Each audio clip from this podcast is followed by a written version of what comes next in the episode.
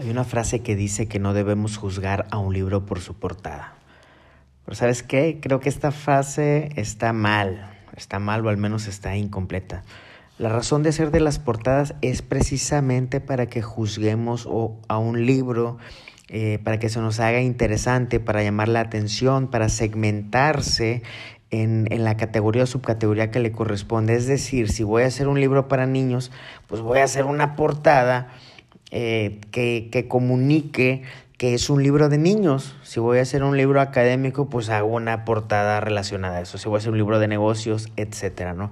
La función de las portadas es precisamente ubicarnos eh, en la categoría que pertenece a la que pertenece el libro y por otro lado atraer la atención o darnos un esbozo, una probadita, comunicarnos un poquito de lo que hay dentro del libro. Obviamente el juicio general o la opinión general del libro la podremos tener una vez que hayamos concluido su lectura, ¿no? Pero, pero la portada tiene un rol, un rol fundamental, al menos en el inicio, ¿no? En esa primera, en ese amor a primera vista o en el momento en que estamos seleccionando libros. Te cuento esto porque hace rato fui a comprar libros, de hecho no encontré ninguno que, que me gustara, pero bueno, estaba en la librería y estaba y me cayó el 20 de eso, porque empecé a ver las portadas de los libros para niños, las portadas de libros para hay una sección para para adolescentes y jóvenes y ya están teniendo las portadas ya ya comparten muchas características gráficas.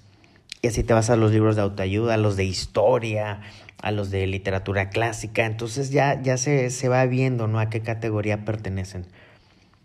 Y esto me hizo pensar en que esta frase está mal o al menos está incompleta. Bueno, ya, ya me entendiste lo que te quiero decir. Y para comunicarte que no perdamos de vista que la forma importa. A veces nos clavamos mucho en el fondo, pero al final del día tenemos que empaquetar nuestras ideas. Tenemos que hacerlas atractivas, tenemos que hacer que el empaque, que el diseño, que la portada del podcast, que la portada del, del CD, que honre el fondo de nuestra idea para que sea atractivo y para que comunique, que sea coherente con el usuario, con el mercado, con lo que sea que estemos haciendo. O sea, no, no, no pierdas de vista la forma, porque a veces nos olvidamos, pero hay que hacer de estos libros, hay que empaquetarlos, hay que envolverlos en unas portadas padres, que comuniquen y que atraigan. Y sí, sí se vale juzgar a los libros por su portada, al menos en un inicio. Hasta la próxima.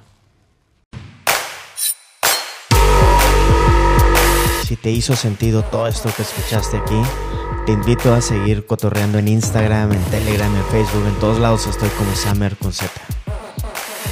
Mucho gusto, intruso creativo.